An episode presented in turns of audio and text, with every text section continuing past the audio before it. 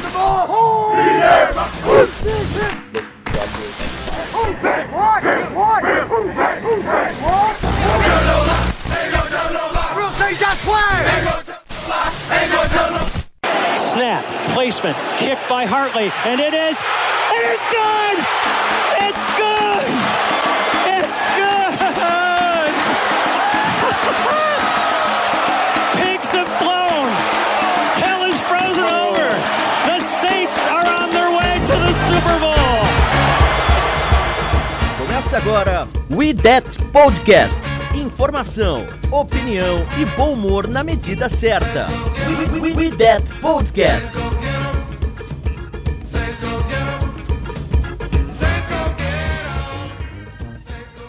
Olá, torcedores e torcedoras do New Orleans Saints.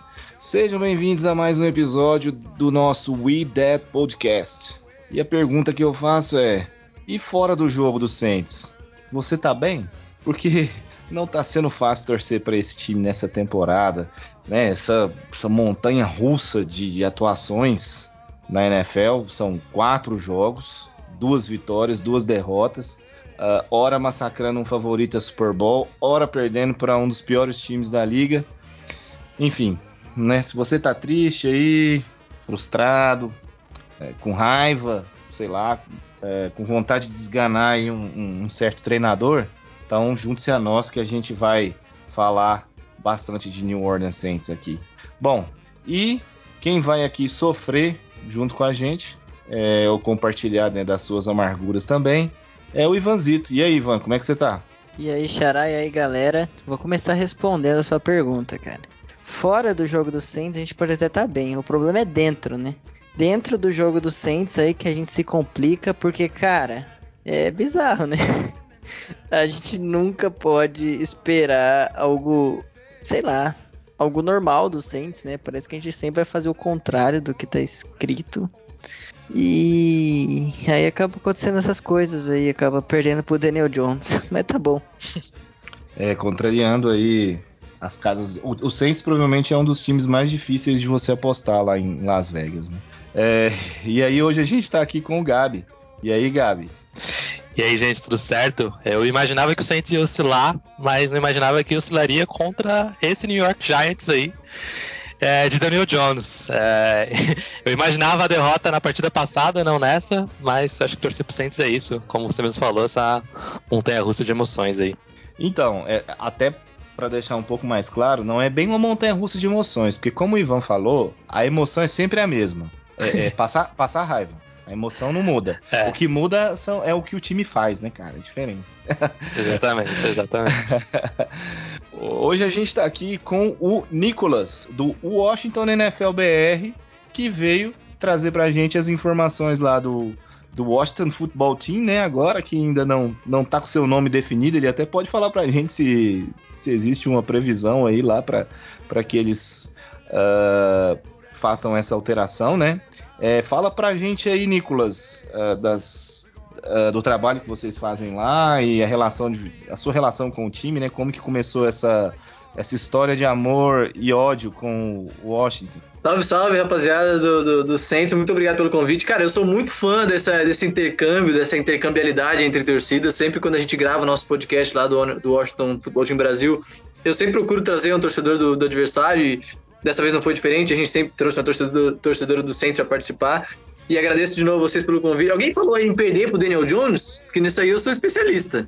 Tá? Eu acho que o Daniel Jones deve ter, sei lá, cinco, seis vitórias na NFL na carreira dele. Bobear, três ou quatro são contra o Washington. É, é surpreendente, assim. É, mas, cara, o, o, trabalho do Washington Football Team Brasil, antes do Redskins Brasil, já tem 8, 10 anos. É uma galera que carrega, tem um peso aí já de, de história para contar.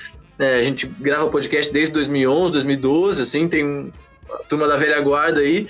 E recentemente o projeto cresceu, a gente tem bastante gente participando e a gente está em todas as redes sociais, né? Instagram, Facebook, Twitter, né? Washington NFLBR, a gente transmite as nossas lives ao vivo pelo YouTube.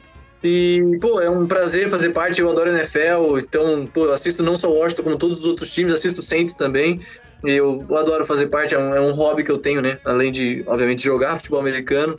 É, também assistir e comentar aqui nos nossos canais. Obrigado de novo pelo convite. Cara, você vai poder contribuir muito com a gente hoje, porque, né, como você mesmo disse, especialista em perder pro, pro Daniel Jones e ganhar o do Falcons. É verdade. Então tá tudo, tá tudo em casa, cara, hoje, né? É, é, já, já, já tá dentro do espírito mesmo. É isso aí.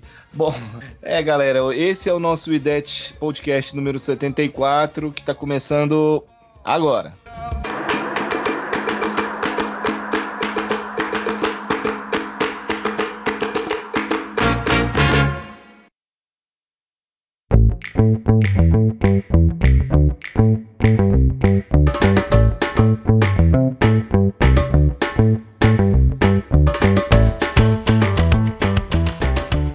Bom, eu vou começar aqui, né, apresentando algumas estatísticas dessa partida. Uh, a gente vai começar falando, né, de New Orleans Saints e New York Giants. O retorno da torcida ao Superdome depois de tanto tempo, né, foram 69.170 espectadores uh, lá no Caesars Superdome, que infelizmente viram aquilo que vocês já sabem que aconteceu. Uh, foram 405 jardas totais para o New Orleans, né? 39 tentativas de corrida com 170 jardas e dois touchdowns terrestres. Uh, 19 tentativas de passe para 26 uh, completos, 235 jardas, um touchdown e uma interceptação do nosso glorioso Taysom Hill. Uh, nenhum sec. Ontem não conseguimos uh, derrubar o garoto Daniel Jones. Uh, um turnover, que foi essa interceptação, uh, cinco faltas para 35 jardas, uh, nenhuma conversão de quarta descida, e nós tivemos uma posse de bola de 37 minutos. Mesmo assim, saímos com a derrota. Uh, James Winston, 17 pra, de 23, né, 226 jardas, um touchdown, nenhuma interceptação, nenhum sec. Terminou com um rating de 119.1 e não conseguiu ganhar nenhuma jarda com as pernas ontem. Uh, Alvin Kamara, 26 carregadas para 120 jardas e nenhuma recepção. Foi o segundo jogo na carreira de Alvin Kamara em que ele não foi alvo de nenhum passe. O Marquês Callaway foi o destaque em jardas, com duas recepções para 74. Uh, Harris com cinco recepções para 52 jardas e oito alvos, foi o mais acionado, o time do Saints. Uh, acabou ganhando mais essa posição, vamos dizer assim, de wide receiver 1 do que o Marquis Callaway, pelo menos é o que a gente tem visto nos jogos. Uh, o Marcos Williams com uma interceptação, mas que foi né, aquela Hail Mary lá no, no finalzinho do primeiro tempo, então entrou para a estatística, mas não vale muita coisa. Uh, Malcolm Jenkins e, e Pete Werner com 12 e 10 tackles combinados, respectivamente, foram os destaques aí da, da defesa, que saiu sem produzir nenhum sec, como eu disse. O Eldrick Rosas, uh, outro destaque negativo, é o terceiro field goal perdido consecutivo, uh, então fez falta, né? Fez falta porque no final uh, a gente acabou indo para prorrogação e aquele field goal lá se tivesse entrado, mas era um field goal de 58 jardas e enfim, ele não tá bem. A gente precisa torcer pro Will Lutz voltar o mais rápido possível. Bom, é, eu vou começar aqui então perguntando pro, pro Ivan. Ivan, você acha que foi uma tarde ruim do Saints ou faltou um pouco de controle quando a gente estava ali com aquela vantagem de 11 pontos, faltando, se eu não me engano, ali uns 8 minutos para terminar a partida? Bom, eu acho que dá para ser as duas coisas, né? Porque Obviamente foi longe de ser uma tarde boa, uma tarde muito interessante para os Saints. Tiveram bastante erros, né? A gente, a gente viu ele tanto na defesa, né? Não conseguia pressionar o, o Daniel Jones. Isso acaba, né? Quebrando todo o resto do time, né? E sem pressionar, até o Daniel Jones joga bem. Brincadeiras à parte, eu não acho ele tão ruim assim. Mas é obviamente que não é bom ao ponto da gente ceder 400 jardas para ele, né? Mas é uma questão é, muito complicada, cara. Porque a, a defesa acabou. Que fez uma partida bem ruim, né? Muito por conta das linhas. Eu sempre digo, né? Sempre tento falar que as linhas são o que define os jogos, né? Não tem muito o que fazer. E se você não pressiona o quarterback, ele vai, vai fazer a diferença. Mas ainda assim, como você falou, o Saints teve durante boa parte o jogo na mão, né? A gente tava com uma diferença de 11 pontos, como você bem disse aí.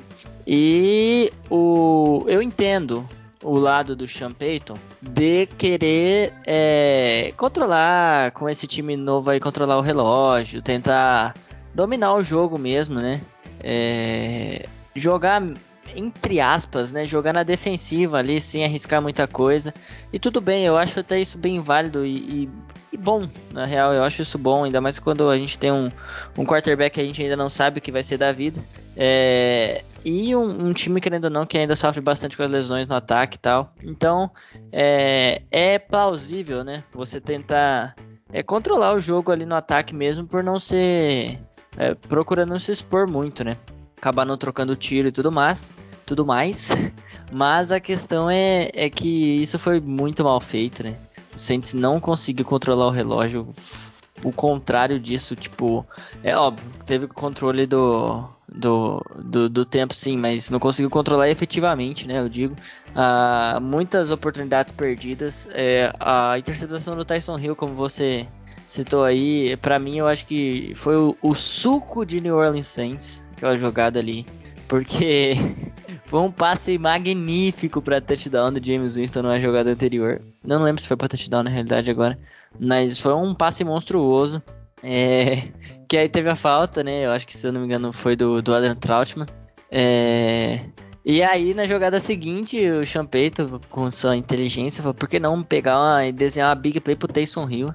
E aí, o Taysom Hill lançando a bola, a gente já sabe o que acontece. Foi bizonho, né? Foi interceptado. Mas, por incrível que pareça, essa jogada, por mais que pode ter acabado com a moral do time, não foi o divisor de águas, né?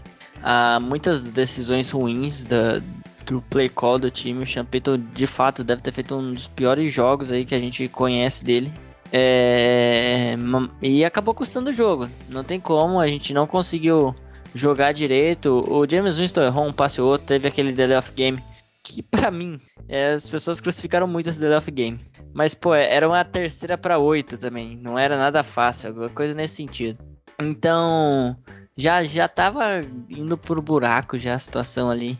Então, passou longe dele essa derrota, obviamente, como tem um pouquinho, uma parcela de culpa, mas bem menor. Eu acho que vai mais na, na conta dos é, dos treinadores mesmo ali. O, o time fez uma não sei nem explicar, cara. Foi bem triste. A gente não conseguiu é, ter efetividade. É óbvio, não, não confiamos muito no Patrick Rossas. Até por isso não faz nenhum sentido você mandar o cara que tá sem confiança chutar um field de 58 jardas, cara.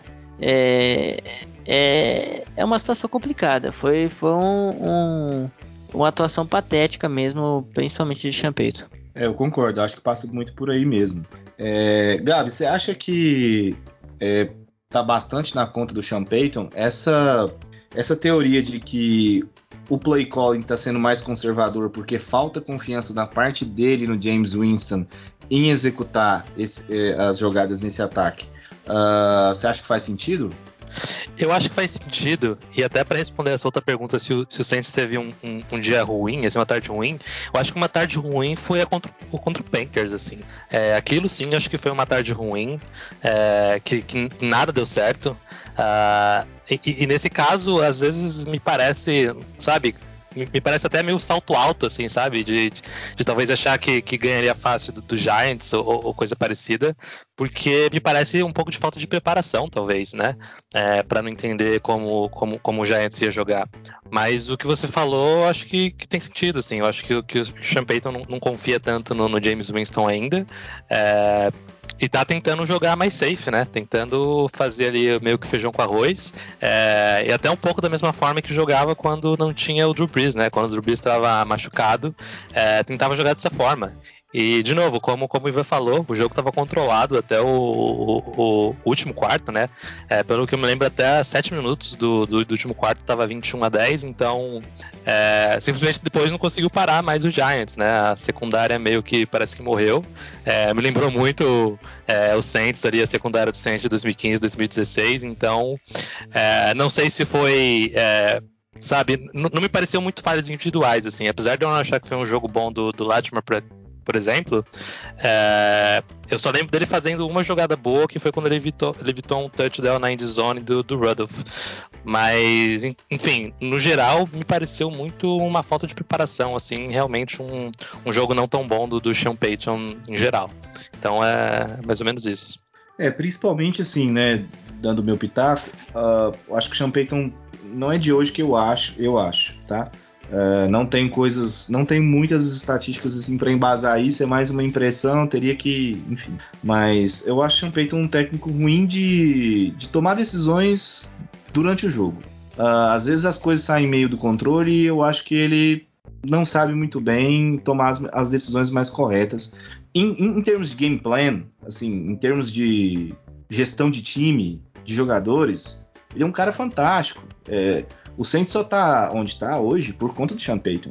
Isso é óbvio. Mas eu acho que esse é um probleminha que ele carrega, assim. E tá sendo conservador até demais, vocês não acham? É, eu eu acho que sim, principalmente quando é, quando ele tem o, o Taysom Hill ali com ele, né? Apesar que quando ele usa o Taysom Hill às vezes não dá certo, mas eu particularmente gosto de, de ter a arma do Taysom Hill ali porque é algo diferente, né? Eu acho que ter o Taysom, Taysom Hill ali evita que ele seja totalmente conservador nesse caso, né? Pelo menos ele tem algumas trick plays ali para lançar, mas né, evitar fazer o que fez no último jogo e tentar lançar uma bola pro Harris ali que não é dos jogadores mais altos, mas não sei o que o Iva pensa, pelo, pelo menos. Não, eu concordo, eu concordo. Eu acho que que é, é uma situação meio complicada mesmo essa do Champeyton. Até é, concordo com o que o, Xará falou. Se parar para pensar, às vezes a gente chega destruindo nos jogos. É, tem um preparo pré-jogo que muitas vezes funciona bem, mas para se adaptar ele acaba não indo tão bem. Mas é isso, né? O problema é que o Taysom Hill é. é...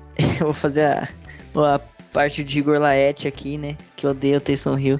Mas é, eu acho que, uh, apesar dele ser uma trick play, né? Mas ele é uma trick play, entre aspas, cantada. Que obviamente funciona porque ele é um monstro, ele é um cara muito atlético e leva, principalmente acho que foi o primeiro touchdown, foi um, uma jogada atlética monstruosa dele. Só que a gente sabe que pode ser que vire e mexe essa trick play de merda, porque, no português claro mesmo, porque é o Taysom Hill. E, e, apesar de tudo, ele é o Taysom Hill. E aí, quando tenta fazer uma trick play com o, o Taysom Hill, que já é uma trick play, a gente vê que as coisas acabam dando errado, né? Isso quando ele não, não, não sofre um fumble mas é óbvio, é um recurso que eu não, não acho tão errado o, o utilizar, mas algumas vezes a gente precisa de alguma coisa a mais, né? Alguma coisa diferente que eu não sei até que ponto não ocorre por, sei lá, falta de peças. É, se eu puder me intrometer, tem, seu, tem seus altos e baixos, assim, né? Eu tava revendo os highlights do Giants quando você, do jogo do Giants quando você estava falando, é, e aí eu acabei de ver essa interceptação do Taysom Hill, e, e, é meio louco, porque é um cara que né, não, tem essa, essa expertise de QB para poder fazer as passes difíceis como esse em cobertura fechada. Daí quando eu olhei para quem que ele passou e eu olhei a cobertura, eu falei, pelo amor de Deus, o Bradbury. E se eu tô de QB do outro lado do time do Giants, eu vou passar para qualquer um que esteja marcando menos o Bradbury, que é obviamente o melhor jogador da defesa do Giants e fez a jogada mais uma vez. O Bradbury é muito bom jogador, né? É meio louco essa, essa, essa história do Taysom Hill, porque é um altos e baixos, né? É o resumo do, do Saints da temporada. Sim, só para complementar aí, ô Nicolas, é, essa bola, o alvo era o Deontay Harris, que deve ter o quê? Sei lá, seus 1,20 de altura. E, e, aí ele lançou a e aí ele lança a jump ball no, no, no Deontay Harris. É, é sério. É. Isso porque o, o, James Winston, na jogada anterior, tinha feito um passe né, maravilhoso, acho que o Ivan citou, pro, pro Kenny Stills, e o touchdown foi anulado porque o, houve um holding, mas é, é uma chamada que, assim, racionalmente falando, eu, eu particularmente não consegui entender, não. Mas então, é, eu até trouxe uma estatística aqui, aí eu queria discutir isso com vocês para saber se vocês acham que faz sentido, tá? É, eu estive olhando o, o, percentual de corridas do Saints nessa temporada. No primeiro jogo contra Green Bay, uh, foram 39 corridas para 171 jardas, deu um total de 63% dos snaps, 63%. É, contra a Carolina foram, aí foi um jogo patético, foram só 17 tentativas para 48 jardas e então 39% dos snaps. É, 38 tentativas para 142 jardas contra o New England Patriots, 61% é, dos snaps, e 39 é, corridas para 170 jardas ontem contra o Giants, 57% dos snaps. Aí eu peguei os números da temporada passada e o que, que acontece? Na temporada passada a gente teve uma média de 46% de corridas, de chamadas de corrida, uh, sendo que só em três jogos a gente teve mais de 60% uh, de tentativas, né? Das chamadas ofensivas uh, numa média de 31 tentativas. Se a gente for olhar os números aqui, até eles são muito similares, né? Foram 39 tentativas no, primeira, no primeiro jogo, o segundo a gente pode até descontar, é, 38 no, no terceiro e 39. Né? Até a quantidade de jardas foi muito similar, de jardas conquistadas. Me chamou muita atenção esse número, porque me parece realmente esse excesso de, de cautela apostando muito nesse jogo corrido. E o Sean Payton até deu entrevista dizendo que ontem o Camara não foi tão acionado no jogo aéreo por conta da lesão do Tony Jones e ele teve que modificar um pouco ali a que eu particularmente também não concordo. Mas vocês acham que faz sentido isso, sim, essa análise? Olha, eu, eu acho que sim. Até você mesmo tinha falado que era o segundo jogo do Camara que não tinha recebido nenhuma bola. É, e para mim o, o Camara ainda trabalhou bastante assim no jogo, né? É, eu também tava vendo as estatísticas aqui que ele teve 26, é, teve 26 snaps, né? 26, 26 vezes a bola foi para ele. E, e, em algum momento do jogo, assim, eu tava confiante que ele ia marcar um TD, assim, de tanto que ele tava trabalhando no jogo, de tanto que ele tava usando as corridas. Mas eu também acho que isso faz parte de, de ser mais conservador, assim. Eu acho que a tendência, eu acho que esse número vai aumentar em comparação com a, com a última temporada. É, mas eu acho que, que foi como você falou. A, o Champeito continua jogando mais safe enquanto ele tenta entender como vai ser ter o James Winston como quarterback. E o Camara vai continuar trabalhando bastante aí. Uh, espero que, que apareça mais alguma outra peça aí, mas é. Porque como o Tony Jones machucou, eu nem, nem sei se qual se o machucado dele, né, se a lesão dele vai influenciar no próximo jogo, espero que não, porque aí pelo menos o Camara pode ter mais algumas recepções e pode ter um leque maior de, de jogadas aí. Eu, eu acho, eu concordo com o Gabi, mas eu, para mim, cara, eu, eu não me importo da gente correr. Eu não sei, talvez eu seja um pouco conservador, mas eu acho que se a gente não lançasse uma bola, corresse o tempo inteiro, ficasse com o relógio, sei lá, três quartos do jogo e ganhasse, para mim tava bom. Mas e, e, de fato foi o que aconteceu. E é por isso que esse era um jogo que a gente devia ter ganho, cara. É, a gente. Esses três jogos aí que você falou que a gente correu 30 e quase 40 vezes com a bola aí. É, foram, é, foram jogos que a gente do, dominou, assim. É, o, o jogo terrestre funcionou. Então, é, é, muito, é até estranho, na realidade, você dominar tanto assim na, na, posse de bola no jogo terrestre e não ganhar o jogo. Dá pra ver que faltou, faltou alguma coisa mesmo. E, e eu acho um, um absurdo o Camara não ter um target, é, não ter um, não ter sido alvo, né, de nenhuma, nenhum, nenhum passe, tipo, não receber, ok, mas você nem ter tentado lançar a bola para ele. Ah, o Champeito falou isso mesmo, mas falou que teve né, uma, uma jogada ou outra que o Camara era a primeira opção, mas que acabaram. A leitura acabou fazendo com que não lançassem nele. Só que eu acho que você lançar a bola pro Camara é, num check down ali, um, um screen pass, alguma coisa assim, ainda assim é uma jogada conservadora. Então eu acho que, obviamente, nessa conta da lesão do Tony Jones pode ter atrapalhado um pouco mesmo, mas é mas você utilizar o Camara no jogo aéreo, apesar da, de, dele estar sendo bem marcado, pelo menos para tentar dar uma diversificada, se não quer forçar o passe, joga a bola ali para ele uma vez ou outra ali, eu acho que é bem mais interessante do que é, é bem mais interessante do que você só correr com a bola e nem sequer mostrar a ameaça de, de jogar com ele pelo, pelo ar. Sem dúvida, sem dúvida. Ô Nicolas, você aí que conhece bastante o, o nosso rival, de, o, o nosso adversário de ontem, né? Rival de vocês. O que, que, você achou então, falando um pouco do Giants? O que, que você achou do Giants ontem? É, você falou que viu aí alguns highlights. Deu para pegar alguma coisa aí? Cara, me surpreende, é, eu acho que a, a torcedora do Santos que comentou na, na, na, nossa, na nossa live, quando ela participou, me surpreende o quão dominado foi a, dominada foi a secundária do Santos com o ataque do Giants, que é para ser um ataque fraco, né? Que é um QB que não tem é, muitos talentos na NFL, ele é bom em pouca coisa, mas de vez em quando o Daniel Jones ele, ele encarna um, sei lá, o que, que ele encarna na vida dele, ele começa a jogar bem.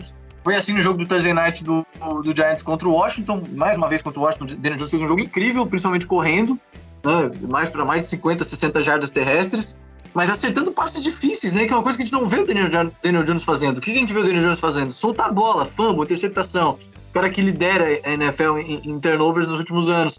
Mas, de novo, contra o Saints, um ótimo jogo da linha ofensiva do Giants, que é, vocês comentaram, não, a defesa do Saints não conseguiu nenhum sack no Daniel Jones, um bom gameplay, conseguiram usar bem o Saquon Barkley, mas o que mais impressionou era a quantidade de jogadores livres no intermediária, atrás dos linebackers em rotas cruzadas, Kenny Golladay, os recebedores do Giants. E, e na, na, na, prorrogação, é, foi bizarro, assim, o quão fácil foi pro Giants atravessar o campo e marcar um touchdown. Parece que a defesa do Saints realmente não tinha um senso de urgência, assim, pô, precisamos parar, sabe? Eu acho que essa é uma das grandes decepções dos torcedores do Saints, vocês podem dizer mais.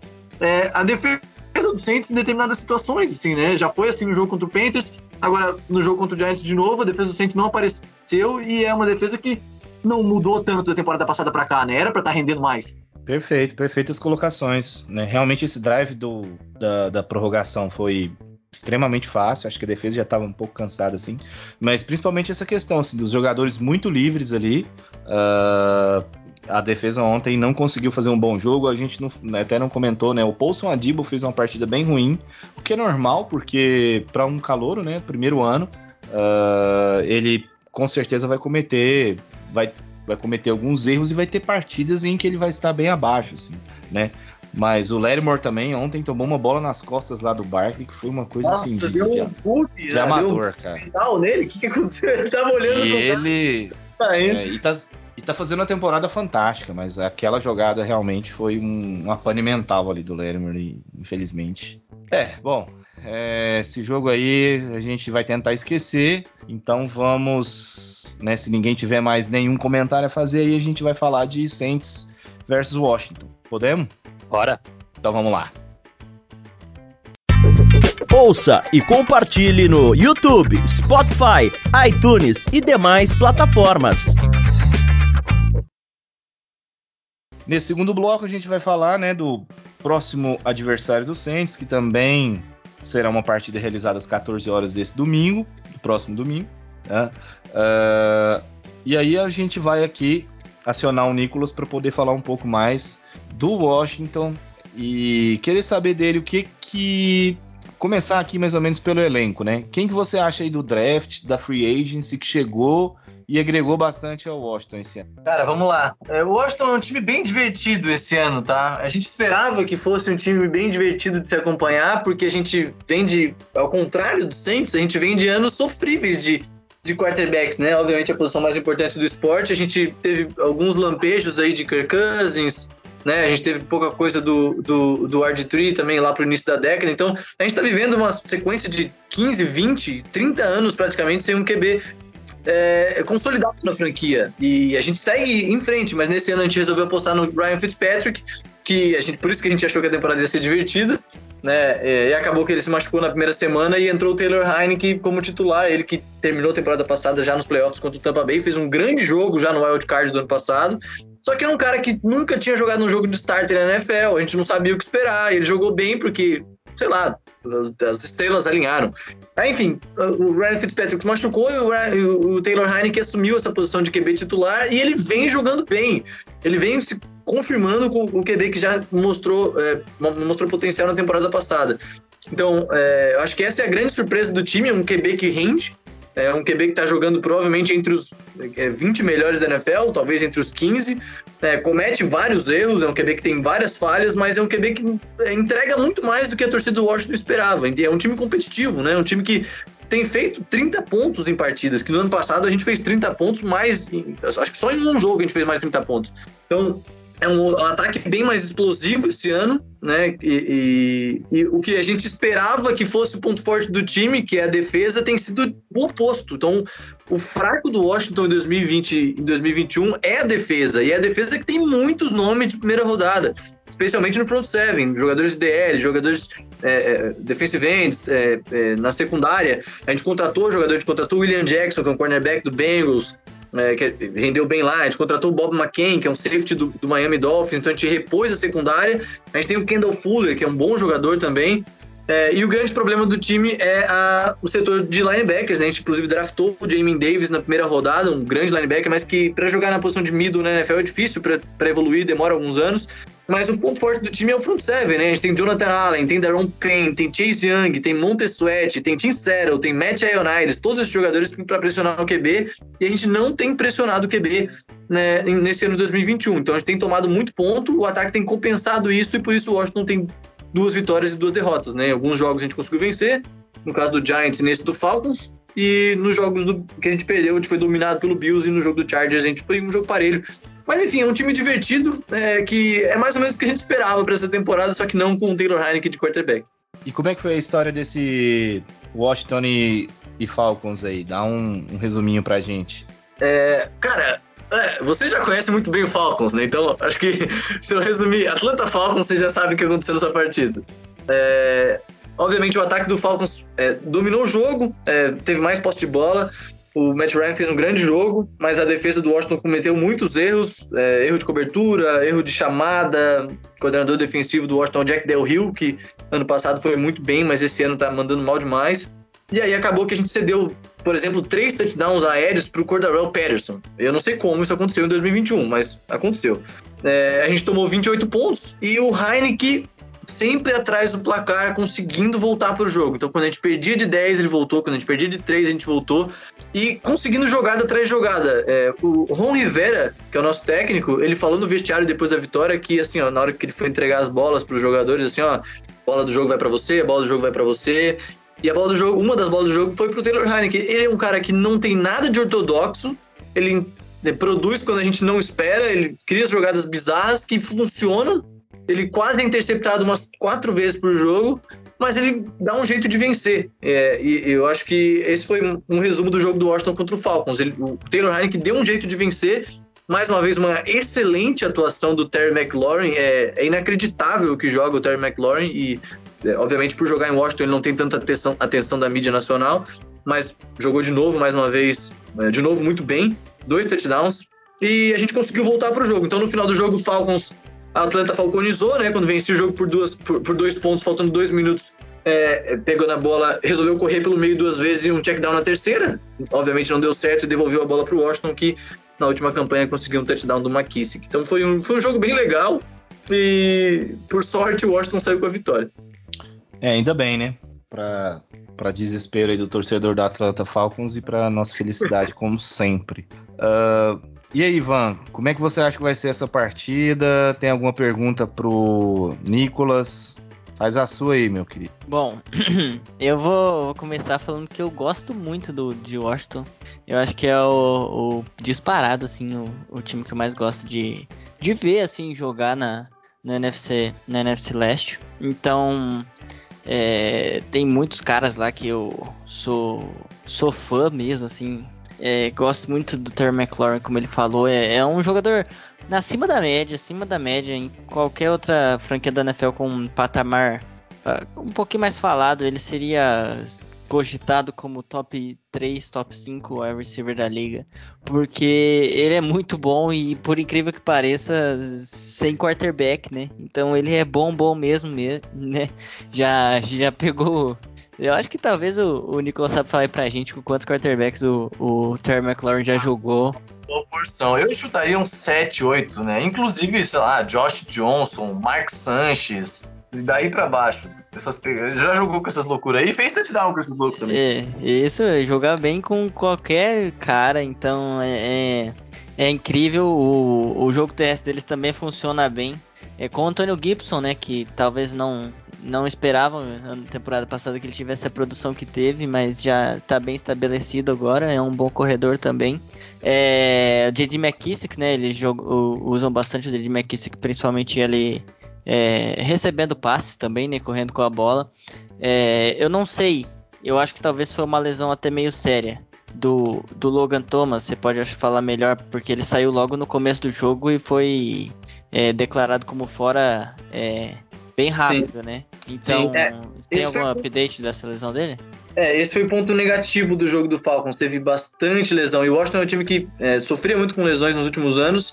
Mas nos últimos dois anos a gente tava super bem, assim, um time saudável. Mas nesse jogo do Falcons a gente teve bastante lesão e importantes, né? O, o Gibson saiu machucado, ele tomou uma paulada na costela é, e, e acabou saindo. Depois ele voltou, mas completamente baleado. Uh, o Logan Thomas, como você já comentou, saiu bem no começo do jogo com é, certamente uma lesão posterior da coxa, daquelas chatas que provavelmente leva mais de um mês para curar. A lesão posterior da coxa é chato demais, assim. Eu tive recentemente e eu chutaria que é uns 80% de chance do Logan Thomas estar fora desse jogo do Saints. É, e é, outro cara sensacional que a gente perdeu foi o Brandon Scherf, que é o nosso right guard, que é ao pro, já foi a pro ball também, é, e saiu no jogo com uma lesão. A gente perdeu o John Bostic, que é o nosso middle linebacker titular, é, não vem jogando tanto bem, tão bem assim. A gente perdeu um cornerback reserva com uma lesão de ligamento do joelho.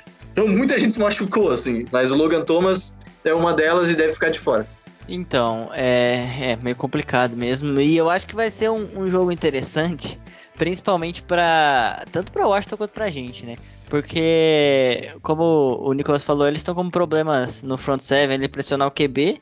E, e é talvez é um, um prato cheio para eles, né? Enfrentar os Saints aí que, óbvio, a gente não sabe o que vai acontecer na semana, mas que já não tem é, dois é, jogadores titulares na linha, né? O Eric Mc- McCoy a gente não sabe se volta e nem o Teron Armstead. Então, acaba vendo toda remendada. É, ano passado eu babava nesse front seven de Washington aí. É, de fato, esse ano eles não estão jogando muito bem, né? A linha defensiva principalmente. é, pô, você ter quatro escolhas de primeira rodada ali como seu quarteto titular ali é uma coisa incrível. E jogadores que não, não, não foram primeira rodada à toa, né? Tem muitos atributos. Então, vai ser um jogo complicado. Ao meu ver, seria um jogo mais complicado do que contra o. Muito mais complicado do que contra o New York Giants. E se a gente já perdeu pro Giants, tem isso aí. Só que a gente não sabe o Saints que vai entrar, né? É, ninguém sabe, talvez nem eles saibam. Então, é, se o Saints joga bem, joga. Sei lá, não precisa nem ser contra o Packers. Se joga relativamente bem, ele consegue é, se não faz cagada, a gente tem, tem boa chance de ganhar esse jogo. Até por conta que eles também têm um QB que é, é um pouco. É inexperiente e tudo mais. É, é bem legal de ver o Heineken jogando mesmo. Mas a gente sabe, né, que tem seus problemas. Não era pra. Na teoria, não era pra ele estar ali como titular. Então, ele vai cometer seus erros. E aí vai ser do Saints aproveitar ou não, né? A gente conseguir pressionar ele, conseguir é, conseguir talvez alguns turnovers aí que, que faça o time o, o time ganhar de algum jeito. Não, não, não sei mal o que esperar do Saints, cara. Só pra concordar aqui com o Ivé também, que, que é meio difícil até, sei lá, ter uma expectativa do que esperar do próximo jogo, assim, porque é, o Saints tá tão né, nessa oscilação tão grande que, que fica meio difícil do, do que esperar, né? É, sabendo que o Washington tem uma, uma defesa tão forte assim, é, eu, eu particularmente fico, fico um pouco preocu- preocupado, mas, de novo, é. É difícil dar, dar- dar- ter uma expectativa assim, so- sobre o que vai ser. Eu acho que se o Saints conseguir correr bem com a bola e, e, e- o Winston estiver num, num bom dia assim para lançar aquelas bolas longas que às vezes acontece, eu acho que, que o Saints tem chance. Mas eu até queria saber do Nicolas é, o que, que ele acha que é o maior perigo assim pro Washington, o que, que ele acha que o- qual que é a maior arma do Saints ou que, com o que, que, o, que, que, que o Washington precisa se preocupar. É, eu acho que a chave do jogo para o Saints vencer esse jogo é passando a bola, porque é, no jogo terrestre defensivo a defesa do Washington vai bem, assim. A gente consegue parar bem o jogo terrestre, óbvio, com esses jogadores talentosíssimos ali na defesa, pelo menos, pelo menos isso eles têm que fazer de bom, né? Mas agora, é, contra o passe, o Washington é certamente uma das três, quatro piores defesas da NFL. O, o Matt Ryan passou de 300 jardas, o Justin Herbert contra a gente passou de 300 jardas, o, o Josh Allen fez quase 400 jardas contra o Washington. Todos os QBs que jogaram contra o Washington deslancharam, todos eles. É, até o Daniel Jones, né? Então, é, a chave do, do Saints é, é passar bola, porque é, esse é o buraco que a gente tem enfrentado. Washington, e um dos grandes problemas da defesa de Washington é, é, certamente a terceira descida. Saiu a estatística, acho que antes da, antes da última rodada, o Washington estava entre os três piores times em terceira descida defensiva da NFL, com cerca de, sei lá, 60% de, de, de acerto do ataque. Ou seja, é uma, uma, uma, marca bizarra de ruim. É, 60% é, o, no jogo passado teve um momento que o Falcons estava 10 de 14 em terceiras descidas. E o Washington não conseguiu ganhar o jogo, que é mais loucura. Então, esse é o. Terceira descida é falha, terceira para 10, terceira para 13, terceira para 15, tudo dá para converter. É, e passando a bola, obviamente. E a chave do Washington é, obviamente, conseguir é, produzir pelo, pelo ar, assim. Eu acho que correndo não dá. A defesa do Saints é extremamente boa contra o jogo terrestre. É, não lembro qual foi o último running back que passou de 100 jardas contra o Saints. É, é achar que é, dá um jeito que o Taylor Heineken faça mais de 300 jardas de novo. Talvez seja um tiroteio esse jogo, eu acredito que não. Mas, quem sabe, uns turnovers podem, podem decidir a favor de Washington, né? Vai que James Winston volta à era de, de Tampa Bay, vira aquele James Winston de Tampa Bay. Tudo pode acontecer. É, isso reflete bem no que o Marcelo, nos números que o Marcelo falou, porque se o Saints continuar nesse jogo mais, mais safe, né, nas corridas, vai sofrer bastante aí contra, contra o Washington. Então, eu tava dando uma olhada aqui nas, na, nas estatísticas do Washington. Ô, ô, ô, Nicolas, como é que foi esses 95 jardas corridas do Daniel Jones? Como é que, como é que foi isso, cara? Cara, você acha que você acha que o Taysom Hill, por exemplo, pode ser uma, uma arma aí também pode. dentro disso? Pode. Eu tenho medo do. Eu, eu sou um cara que eu não gosto do Taysom Hill. Eu vi que tem alguém nesse time aí no, no, podcast. Eu sou desse time. Eu não gosto muito do Taysom Hill. Quer dizer, eu até gosto da ideia do Taysom Hill. Eu não gosto de dar 20 milhões pro Taysom Hill. Isso eu acho um problema. Mas enfim, eu acho que pode ser uma solução pro, pro, pro Saints, tá? Porque, é, de fato, a gente foi muito mal com o Daniel Jones correndo, principalmente em jogada de read option. É, o Daniel Jones fazia uma read option simples, daquela que funcionou em 2014 com Colin Kaepernick e a gente não conseguia fechar o ângulo, não fechar o teco. Então, é, passava do primeiro marcador ali na linha de scrimmage, ganhava mais 30, ganhava mais 40. Teve uma jogada que ele ganhou 50 jardas e fez um touchdown que só voltou por causa de uma falta. Então, eu acho que o Taysom Hill é, nossa, talvez a chave da vitória do Saints. Por incrível que pareça. Perder muito. Eu ia falar isso. Não tem condições, então. Bom, para quem tá ouvindo o podcast, então é, já podemos desligar aqui. Não precisa nem assistir o jogo, viu, galera? Enfim. é difícil, né, cara? Difícil. Ah, eu... Não necessariamente o Taysom Hill. O Camara é um cara muito difícil de ser tacleado né? Um cara, pô, e um cara que teve 26 carregadas no jogo contra o Giants, até estranhei o tanto de carregada e nenhum, nenhuma recepção. É, mas é um cara que pode, obviamente, ser a chave do jogo contra o Washington, porque a gente, com o linebacker reserva, é, talvez com problemas de tackle, é, jogos de, jogadas de screen, jogadas de corrida com Camara podem funcionar também. Não necessariamente o Taysom Hill. Pois é, é, eu queria te perguntar sobre a linha ofensiva do Washington, porque a, a nossa linha defensiva não fez uma boa partida, é, não conseguiu né, nenhum sec no Daniel Jones. A, a gente, apesar de, de, pressionar, mas não conseguiu transformar essa pressão em, em, uh, em jogadas de fato, né? Turnovers ou enfim. É, eu queria saber se você acha que, que, que isso aí também pode ser uma peça-chave para essa partida, esse duelo aí, linha defensiva do Saints contra linha ofensiva do Washington, que você destacou que vem jogando bem. Cara, esse é um ponto muito surpreendente do Washington. A gente não esperava uma linha ofensiva tão boa e eles jogaram muito contra o Falcons, muito tempo no pocket pro, pro Taylor Heineken e eles vêm jogando bem, assim. É, Washington, nos anos passados, a gente perdeu o Trent Williams, né, por conta de toda aquela história com a lesão dele, aí ele quis sair e tal, foi pro, foi pro 49ers, um excelente left tackle. Depois, da temporada passada para cá, a gente perdeu também o Morgan Moses, né, que era o nosso right tackle. A gente draftou um cara, acho que na segunda ou terceira rodada, foi o Sam Cosme, veio jogando titular. A gente tem o Eric Flowers, aquele mesmo Eric Flowers, tá jogando de guard é, e jogando bem. A gente tem um bom right guard, tem um bom center e a linha tem jogado bem, tem dado tempo e tem abrido muito espaço para o jogo terrestre. Acho que vai ser mais difícil contra o Saints, mas o Taylor Heineken não vem sofrendo muitas pressões, o que tem sido extremamente positivo para o time, né? Porque tá, tem dado tempo para ele poder fazer as jogadas dele de QB, porque o Taylor Heineken pressionado, você já sabe o que vai acontecer, vai ser provavelmente interceptação ou fumble é, favorável a outro time. E isso é uma surpresa, tá? Não esperava a linha de Washington jogando tão bem. Pois é, eu acho que a gente vai precisar a gente tá com muitos desfalques, né? O Onemato ainda tá cumprindo suspensão, o Davenport se lesionou para variar de novo. E, enfim, apesar do Peyton Turner estar tá jogando bem, uh, nós não conseguimos fazer uma, uma boa partida no sentido da. Pelo menos não sei se o Ivan, o Gabi concordam com isso, mas eu pelo menos acho que muito desses, dessa, desses espaços que surgiram, uh, que até o Nicolas citou, dos recebedores às vezes tendo uma separação muito grande, foi porque a linha não conseguiu pressionar tanto o Daniel Jones e ele teve um pouquinho mais de tempo para poder achar esses espaços, né? Mas, cara, eu queria te perguntar do Chase Young, né? Que ano passado foi um grande destaque aí, hum. do ponto de vista defensivo. É, se essa temporada ele tá mantendo esse nível e se uh, ele pode também trazer problema nesse jogo pra gente. É, não e sim. É, o Chase Young foi destaque do Washington no ano passado, calor ofensivo do ano, né? Um dos destaques da NFL. Chegou tomando a liga de assalto, jogando muito.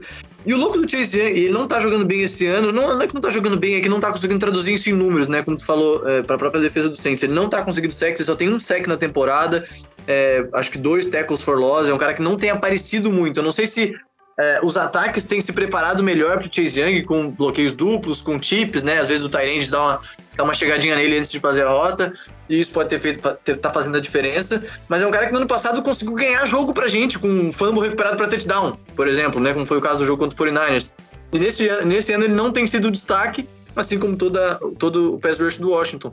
Mas é, é, é o Chase Young e o Chase Young, cara. E, e jogadores craques são jogadores craques, assim como o Larimer pode estar tá fazendo um jogo muito mal, ele vai conseguir aparecer numa jogada, interceptar, ou numa terceira para cinco, ele vai conseguir, sei lá, defletar um passe que vai é, dar a bola de volta pro centro. O Chase Young é um cara tipo esse, sabe? Pode estar tá jogando mal, mas ele é uma, uma bizarrice atlética tão grande que ele pode fazer diferença no terceiro quarto ou no quarto quarto, mesmo jogando mal sei lá, quebrar um bloqueio, é, achar por trás o, o, o James Winston roubar a bola, sabe? É uma coisa que a gente nunca vai descartar porque é um cara fisicamente muito dominante.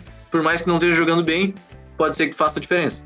É, eu só não me lembro, ele joga pelo lado direito da linha, é isso? Maioria das vezes pelo lado direito. Pelo lado direito, né? É, e a gente tá com o problema que o Teron Armstead se contundiu, não sei se volta para essa partida.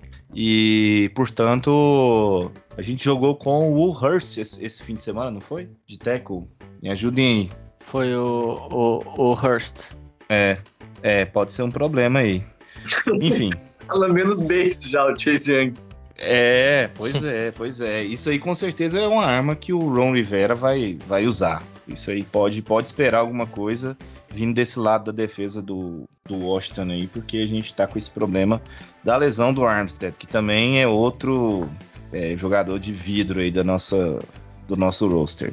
Oh, na, na, no nosso podcast, a menina comentou que o, ela chamou o Davenport de Vidroport. Errada não está. É, exato. O, o Igão vai, vai ouvir esse episódio chorando, porque ele é um grande fã do Davenport, mas assim, eu acho que até ele já entregou os pontos e sabe que é, é um jogador que tinha um potencial extremo e que infelizmente as lesões. Fica em campo, né? Tem o que fazer. É, é, não dá. Ivan, Gabi, e aí? Tem, tem, tem alguma coisa aí pra gente ainda? Vamos pros finalmente. Ah, só queria aproveitar o, o Nicolas aí para perguntar, porque ele disse que vai ser uma temporada divertida, mas eu queria saber dele se ele acha que o Washington tem alguma chance aí de wildcard, se, se, qual é a expectativa dele no geral, assim, tirando que vai ser divertido e a gente viu no último jogo que, que são jogos divertidos de assistir do Washington. Quero saber o que ele espera aí da temporada no geral. Cara, boa pergunta, tá? Porque é, eu sou, normalmente no podcast, eu sou o pessimista do rolê. A galera acha que a gente vai ganhar do Kansas City, tipo, 40 a 30, tá ligado? Coisas que não vão acontecer, os caras vão lá e falam, tá ligado? E normalmente em jogos assim, que a gente faz aposta de placar, eu sou o cara que aposta a favor do time adversário, né? Claro, quando eu acho que a gente vai perder, como foi o caso do jogo do Bills, né? Postei a favor do Bills, porque eu achei que o Bills ia ganhar. É, e aí a galera me chama de pessimista. Mas assim, a, o negócio do Washington é que a NFC Leste, vocês sabem que funciona, tudo pode acontecer. E o ano de 2020 me provou que tudo pode acontecer. Pode, sei lá, o QB, o Dak Prescott quebrar a perna e aí não ter um QB decente na NFL e o Washington pegar essa divisão só porque, opa, tá aqui, ter, alguém tem que ir pros playoffs e o Washington vai lá e ganhar. E obviamente que como torcedor eu, eu, enxergo que o time do Cowboys é muito melhor que o time do Washington. A defesa do Cowboys, que era um problema, melhorou. O Dak Prescott vem jogando é, como nunca. Então o Cowboys é favorito a vencer a divisão. Só que o que vai definir a divisão e o que sempre define a divisão são confrontos diretos, né? Confronto entre as equipes da divisão. O Washington ainda não enfrentou o Cowboys nenhuma vez. É, se ganhar as duas do Cowboys, o que é plenamente possível, né, dependendo do jogo bom da defesa e um jogo bom do ataque também, é possível, não é, não é nada impossível. É um time que se coloca para ganhar a divisão de novo, porque é um time é, que já tem é, experiência calejado do ano passado para cá e é um time talentoso também. Eu gosto do time do Washington, acho que é o segundo melhor time da divisão. É, mas é, impossível, eu acho que não é. É, wild card eu acho difícil porque tem muito time bom de outras divisões, né? Como é o caso da divisão da NFC Oeste, que tem é, quatro excelentes times e, e, provavelmente dois deles ou três até vão pegar wild card. Mas é, eu acho que a, a chance do Washington ir para os playoffs é vencendo a divisão, de novo. Eu acho que passa muito até pelo pelos últimos cinco jogos, né? Porque que calendário bizarro, cara. É, os últimos os últimos cinco jogos do Washington: Cowboys, Eagles, Cowboys, Eagles e New York Giants. é tipo isso. Vai ser tipo um mata-mata, assim. É, e nunca teve tão, tanto jogo tão grudado, assim, jogo divisional, né? Lógico, os outros vão fazer diferença. A gente tem um calendário muito difícil porque o Washington ganhou a divisão no ano passado, né? Então a gente enfrenta times como Tampa Bay, que ganhou a divisão, a gente enfrenta o Green Bay Packers, né? A gente tá, enfrentou o Bills, né? Só uma, uma correção foi o Saints que ganhou a divisão, viu? A gente perdeu dela depois, mas a gente ganhou a divisão. Tem que aproveitar que não sei quando a gente vai ganhar de novo. É, então fica difícil. Assim, vamos enfrentar o Saints que ganhou a divisão, já é um jogo mais complicado. E além disso, pegamos o Tampa Bay, cara. Mas é um calendário difícil, mas que, lógico, é, dá para classificar sim. Bom, pessoal, então foi isso. Vamos nos despedindo aqui do nosso IDET 74. Uh, eu queria muito. Ah, não, é, antes vamos e aí, vai de palpite? Vamos, vamos dar nossos palpites aí. Vamos, né? Vamos Tradição errar, já. como sempre. Sim, sim, mas o importante é competir. é, vai lá, Ivan. Não, só queria dar um destaque final aí pro.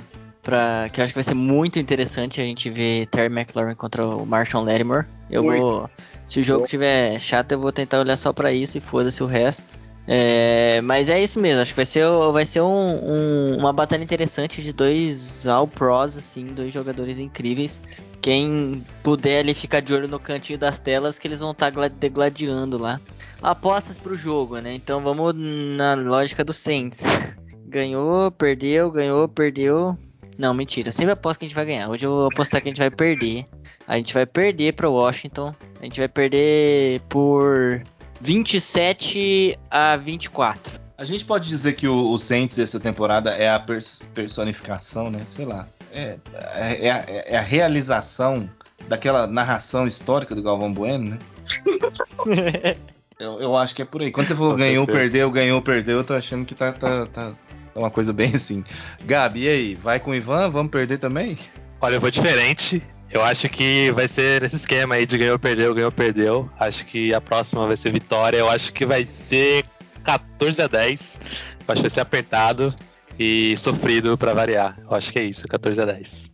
E acho que perde, na verdade. Eu acho que o próximo jogo depois é Seattle, né? Vai ter bye depois de Seattle. Eu acho que vai perder pra Seattle, mas eu acho que contra o Washington eu acho que ganha. Ah, contra o Seattle eu acho que eu vou estar mais otimista porque vai voltar, né, a galera aí. Mas vamos ver. Verdade, e aí, Nicolas? Verdade. Cara, é, ia, ser, ia ficar um pouco chato pra, pra mim lá no grupo do Washington se eu chegasse aqui e viesse apostar que o Saints vai ganhar o jogo. Então eu não vou ter como, senão vai ter uma tropa pra lá me bater quando eu voltar. É, mas assim, eu não vejo um jogo. É, ninguém ganhando por mais de 10, 15 pontos. Eu acho, acho difícil imaginar isso, até porque o Saints tá. Não, não, não é mais aquele Saints. E o Washington é, é um time que basicamente não, quase nunca vence por mais de, de 10 pontos. Então eu vejo um jogo bem apertado. Vejo um jogo bem, bem disputado, com placares talvez sendo trocados, um troca de liderança. Eu vou apostar no Washington, porque eu acho que o Washington vem de um momento bom contra o Falcons, é, joga em casa, é, tá, se, tá se acertando, mesmo com as lesões, eu acho que a gente tem chance de vencer. Vou num 25 a 21 para o Washington, provavelmente uns dois extra points de errado pelo Dustin Hopkins, vocês conhecem bem. E é, é aquela coisa, né? O Dustin Hopkins é sofrência. Nesse momento a gente tem saudades dele, viu? Porque o nosso kicker atual não acerta. E, e, eu gostava, na verdade, o Dustin Hopkins, ele. Curiosidade aí pra quem não lembra, ele foi um kicker, jogou a Precision pelo Saints. E ele disputou com o Zach Hawker, que era um kicker horrível. O Dustin Hopkins destruiu o Zach Hawker na Precision. E o Saints foi lá e ficou com o Zach Hawker. Eu nunca vi isso na vida. Depois de duas semanas a gente dispensou o Zach Hawker. E aí o Dutch Hopkins foi pra Washington e tá lá até hoje, assim. É, e é isso. A sorte que a gente achou o Will Lutz depois, porque senão eu ia estar tá chorando pelo Dustin Hopkins até hoje. É, o Will Lutz é bom pra caramba. É, volta logo, Will Lutz, por favor. Beijo pra você e pra toda a sua família. Eu. Acho que eu vou, sei lá, 27 a 20, vai, pra nós. Vou, vou postar no Saints, porque eu acho que o Sean Payton, ele. Quando ele faz essas cagadas na, na partida seguinte, ele toma vergonha na cara e, e consegue dar uma chacoalhada na coisa. E aí eu acho que a gente vai fazer uma partida melhor, bem melhor do que fez. E.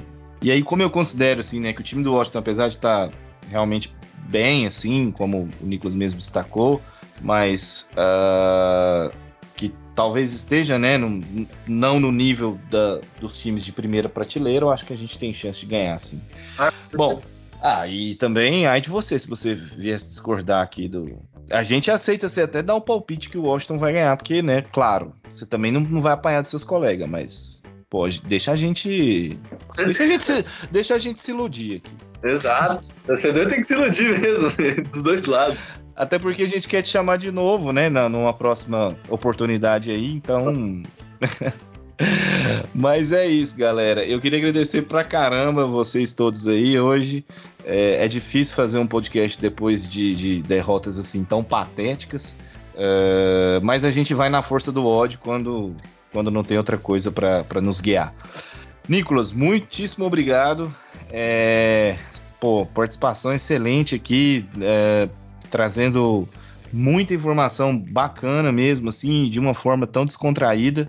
Obrigado mesmo. E deixa aí os endereços aí, né, do, das redes sociais de vocês aí para o pessoal poder seguir.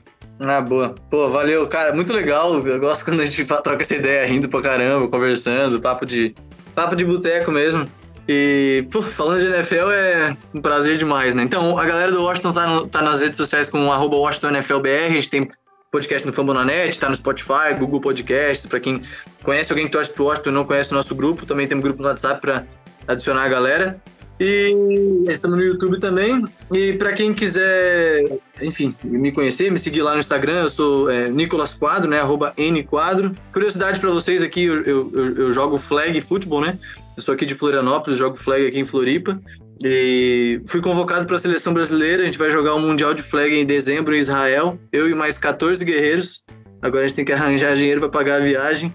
Mas é isso, vamos representar o Brasil lá em Israel. Sou, sou louco por, por esse esporte chamado futebol americano e boa sorte para nós. E vamos que vamos. Obrigado a vocês pelo convite. Ah, que legal, cara. Pô, nossa, muito boa sorte mesmo. É, tenho, divulga aí também o perfil da, da seleção brasileira de flag aí para quem não segue também. Boa. É, a seleção brasileira de flag, de flag masculina vai ser a primeira vez que vai jogar o Mundial. A feminina tá indo pela quarta ou quinta vez já. O flag feminino é bem mais forte aqui no Brasil do que o masculino. E o perfil da, da, da, seleção é o arroba Time Brasil Flag. É o Time Brasil Flag Football e eles estão fazendo campanhas para arrecadar dinheiro. É, pô, tem vaquinhas super acessíveis para quem quiser ajudar. É um preço bem bacana, tanto a feminina quanto a masculina. E é isso aí. Valeu de novo. E espero que vocês me assistam lá em dezembro, dia 6, 7 8, tem transmissão lá em Israel para vocês me assistirem. Ah, vamos sim. Não, vamos ajudar vocês também. Espero que vocês façam bonito lá em Israel porque realmente é muito legal ver esse esporte crescendo e, e tanta gente empolgada aqui no Brasil. Pô, legal demais, Nicolas. Muito obrigado mais uma vez. Ivan, aquele abraço. É, ô Nicolas, você joga de quê rapidinho? Que posição? Eu jogo de center e receiver. Aqui no meu time eu jogo de defensive back também, mas na seleção mais center e receiver. Você presta atenção, cara, o nosso center tá machucado, tô perdendo tempo. Mas Mas então, é boa sorte para você. Muito obrigado pelo convite, por ter aceitado o convite, na verdade. Eu fiquei até maluco agora aqui. É, é isso. Quem ouviu a, gente até agora aí, muito, muito obrigado por ter aguentado. A gente aqui trocando ideia, falando mal do Saints. Que é o que a gente faz de melhor, né? É, mas é isso. Vamos torcer pra semana que vem esse time nos surpreender de novo se for pela teoria e pelo, pelos últimos resultados, está na hora da gente subir nessa montanha russa. Então vamos torcer para sair com a vitória aí e fazer um podcast totalmente iludido na próxima semana. Valeu! Ah, é, a gente não muda também, né, cara? Não tem jeito não. Gabi, valeu, cara. Aparece mais aí no nosso podcast pra interagir aí. Pô, obrigado a vocês. É, na verdade, a segunda vez que eu tô participando aqui.